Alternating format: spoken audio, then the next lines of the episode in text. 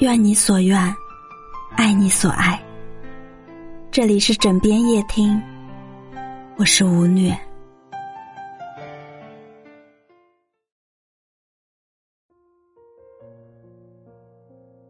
相对于普通讨好者，隐蔽型讨好者本身有能力获得成就，不需要讨好别人。只不过，我们也许由于未曾获得父母的真诚回应，于是把苦难搬到心里，既需要被支持，又羞于诉求，最终。蜷缩在脆弱高自尊的躯壳里，因此呀，每一个讨好者都是这世间里还未曾绽放的鲜花。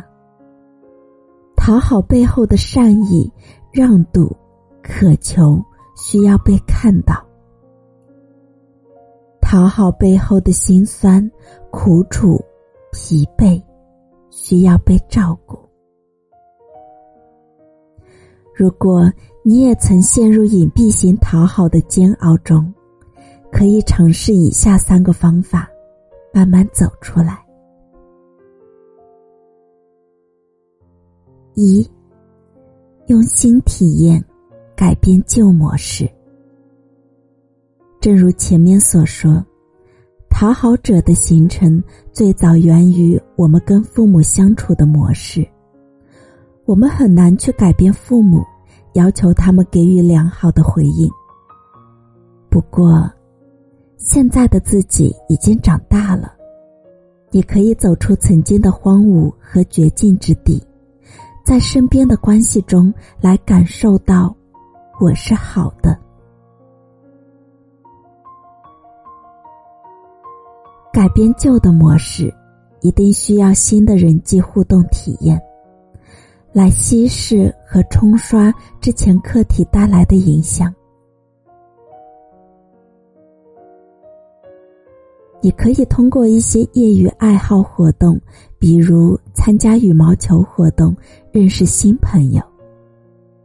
一开始你可能会担忧，我表现的不好会不会被嫌弃？因为大家都是业余小白，所以一旦表现好。就容易受到鼓励，从而形成积极的互动体验。即便表现的不好，也不至于感到自己比别人过于差劲。大家终归都是新手，无论表现如何，打羽毛球本身就能带来一种积极互动。你不必成为一个优秀的羽毛球手，也能跟大家乐在其中。多从这样的活动中寻找朋友吧。二，表达羞耻，获得被理解。恰如其分的自尊中说：“羞耻之心是把对缺点的意识转变为情节。羞于讨好，本质上。”既是害怕去面对自己的缺陷，也是不愿被别人看见自己的低姿态。印度作家 V.S. 奈保尔说：“人们承认自己羞耻的那一刻，羞耻感也就随即消失了。所以，面对这种羞耻感，我们可以将它讲给选定的人听。”一开始是闺蜜或者伴侣，你今天见我就板着脸，这让我感到很惶恐。我其实很想问，是不是我做了什么？我自尊心比较强，很难表达，但不说出来，我要更难受。你觉得我是不是多虑了？慢慢的。可以跟同事或朋友表达。你们刚刚谈的这些，说实在的，我感觉挺羞耻。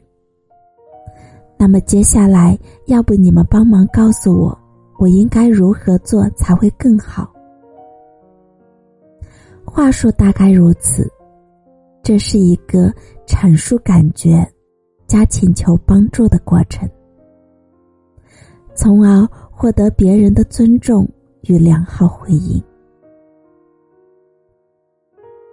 三，建立自尊，敢于被讨厌。将羞耻感释放出来之后，我们要明白一点：很多的时候，我们并没有缺陷，只不过是想获得别人的良好回应，这才迫不及待的去讨好。但是，并非所有人都值得我们去讨好。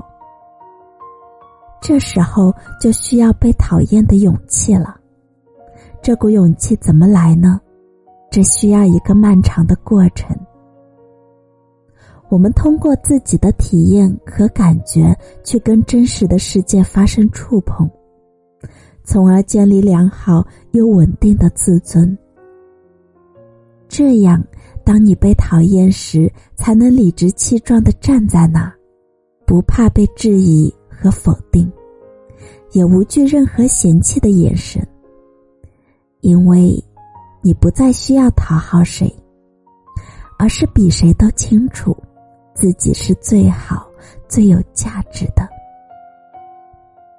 这一步骤听起来很简单，但也是最需要持之以恒的。做你有感觉和喜欢的事情，并且从中获得价值感，最终你才会变成生命的勇者。无需讨好，只要遵从内心而活。有些人终其一生都活在别人满意和羡慕的样子，以掩盖内心的羞耻感或无价值感。通过今天这篇夜听，我们尝试去面对和表达内心真实的自己。尽管那是一种讨好倾向，一股羞耻感，甚至渴求一次赞许。这个表达过程本身就很了不起啊！当你愿意慢慢呈现真实的模样，打开心结，就是一次对自我的看见。正如古老的希腊德尔斐神庙门楣上的那一句名言。认识你自己，给自己打气吧，成为生命的勇者。